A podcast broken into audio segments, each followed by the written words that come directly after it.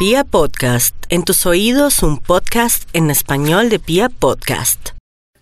Tauro en la astrología es el signo de personas que prefieren la estabilidad, la seguridad, la permanencia, el conservar los esquemas y las estructuras precedentes. Y generalmente la vida les da esa estabilidad. Pero el problema o la, lo más eh, extraordinario es que el astro de la luz, de la electricidad, de la velocidad, del estrés, de la intensidad, está entrando precisamente a Tauro desde este año 2018, ya estamos en el último día, pero Urano ya definitivamente entra en Tauro el segundo bimestre de este 2019. Así que eh, los Tauro es normal a partir de ahora verlos en una posición que uno no entiende de dónde les sale, estresados, eh, angustiados, acelerados y se llama el tiempo en donde el éxito a uno lo persigue y lo acosa por doquier.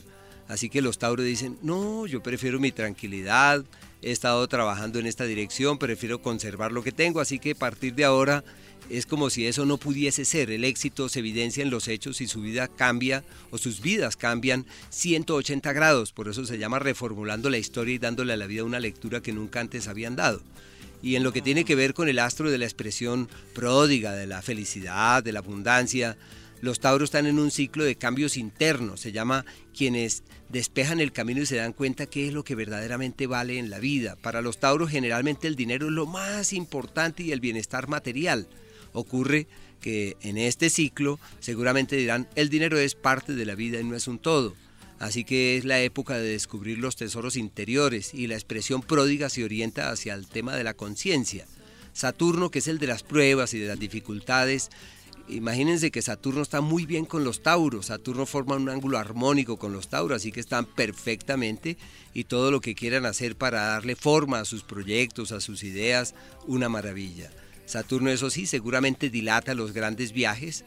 Los cuñados vivirán momentos muy difíciles y tendrán situaciones muy complejas de vida, pero les permite como afincarse y darle forma a aquello que realmente tiene trascendencia.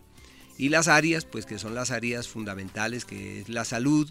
Eh, este 2019 eh, hay que cuidar la función hepática. Júpiter, el astro del hígado, avanza por el sector de los malestares y puede eso convertirse en foco de complicaciones. Así que el tema es en diciembre. El tema es que actúen de manera eh, preventiva.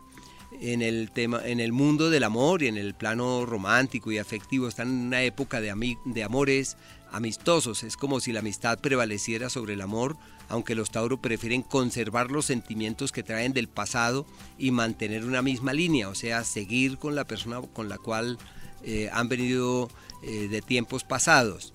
Y en el área financiera es una época de oportunidades, de puertas que la vida les abre. No olviden los Tauro que empiezan el año con pie derecho.